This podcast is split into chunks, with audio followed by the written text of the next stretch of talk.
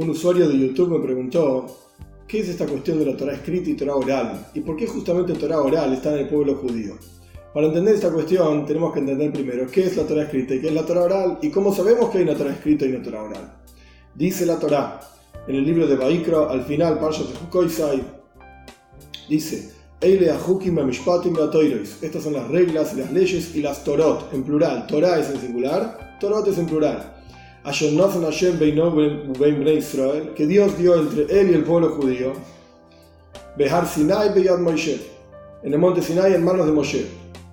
Rashi explica, el comentarista dice, ¿qué significa Beat Toirois? ¿Por qué dice y las Torot en plural?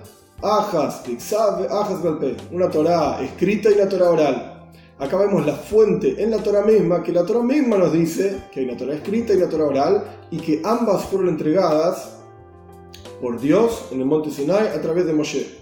Incluso cuando una persona tiene una aliá, una sube a la Torá, a leer la Torá, dice una bendición antes de la lectura de la Torá, en que el concepto de esa bendición es que Dios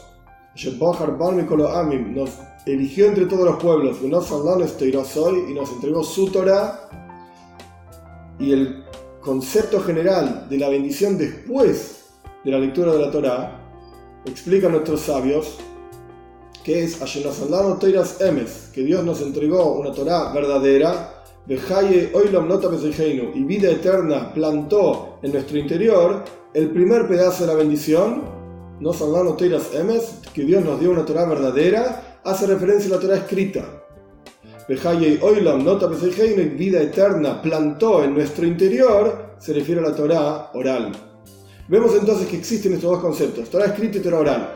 ¿Qué son cada uno de ellos y qué se logra a través de cada uno de ellos? Es como si viésemos una caja fuerte con dos combinaciones, en donde por ejemplo hay una llave y una combinación. Si uno no tiene ambas cuestiones, no puede abrir la caja fuerte. Con una sola no alcanza. La Torah escrita es la fuente de la Torah oral. Y la Torah oral explica y expande la Torah escrita. Si uno solamente tiene Torah escrita, pues no entiende lo que dice, porque no está completamente explicada.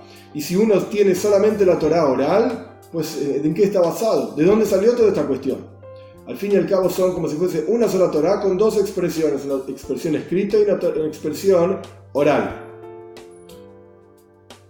Por ejemplo, cuando una persona estudia Torah, la Torah escrita es el Tanaj, la Biblia por así decir, cuando uno estudia, las letras mismas tienen que tuya, tienen una santidad especial, por lo tanto uno tiene que decir la bendición antes del estudio, pero incluso si no entiende lo que estudia, porque está en hebreo, por ejemplo, y uno no entiende hebreo, sabe leer pero no entiende lo que dice, está cumpliendo la mitzvah de estudiar Torah, porque las letras mismas tienen santidad.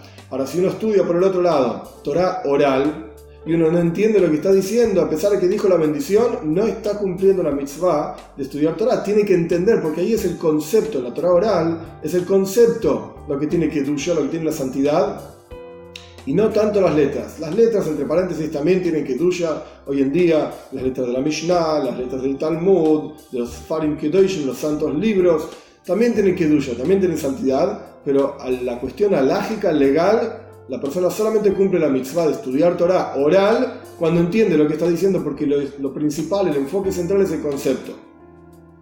Ahora bien, para entender un poco mejor cómo funcionan estas dos Torot, que son una realidad, es como la relación entre un padre y una madre para gestar un hijo.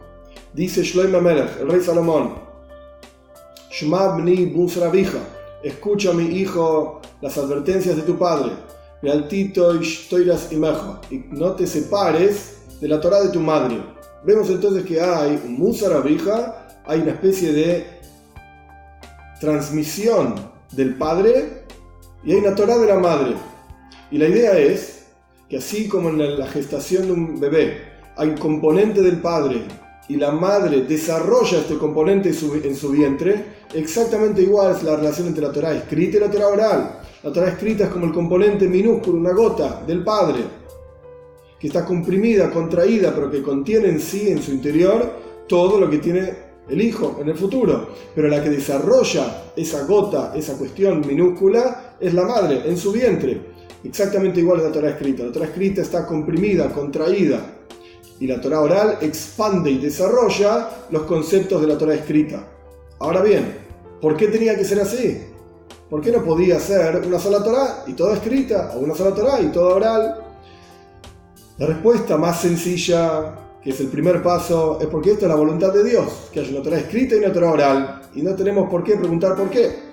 Pero cuando vamos un paso más de profundidad, la respuesta un poco más profunda es, escribe el Shalosh, Neilur es un libro muy santo, muy elevado. Escribe el Shalom que Dios entregó la Torah escrita, en forma escrita, valga la redundancia, e inmediatamente todos los pueblos de la tierra la copiaron y se la apropiaron, por así decir.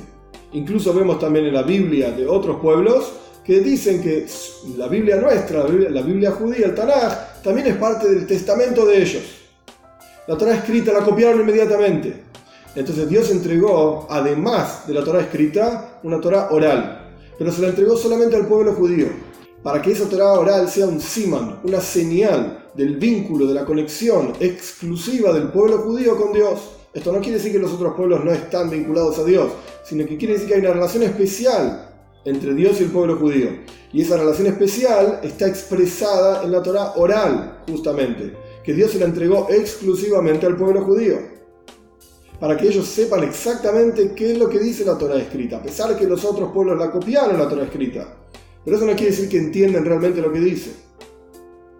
Incluso el Shalom continúa diciendo, cuando sacamos la Torá los sábados o otro día de lectura, decimos, Esta es la Torá que puso Moshe frente al pueblo judío. Pero la forma en que está escrito el versículo es Zois HaToira, en femenino. Esta en femenino, no este, sino esta es la Torá en femenino que puso Moshe frente al pueblo judío. Y esto hace referencia a lo que yo mencioné anteriormente. La Torah es como si fuese la madre que desarrolla en su vientre la gota inicial, el núcleo, por así decir, que puso el padre. Y aquí es exactamente el concepto. Ayer Sam Moshe, que Moshe puso Lifnei Ben Israel, frente al pueblo judío. Y la palabra Lifnei se puede entender también como Lipnimius, en lo más profundo e interior del pueblo judío. La Torah oral en este aspecto femenino de la Torá es lo que muestra y es lo que revela y expresa el vínculo especial entre Dios y el pueblo judío. Por eso Dios la entregó en forma oral, para que esté exclusivamente en el pueblo judío.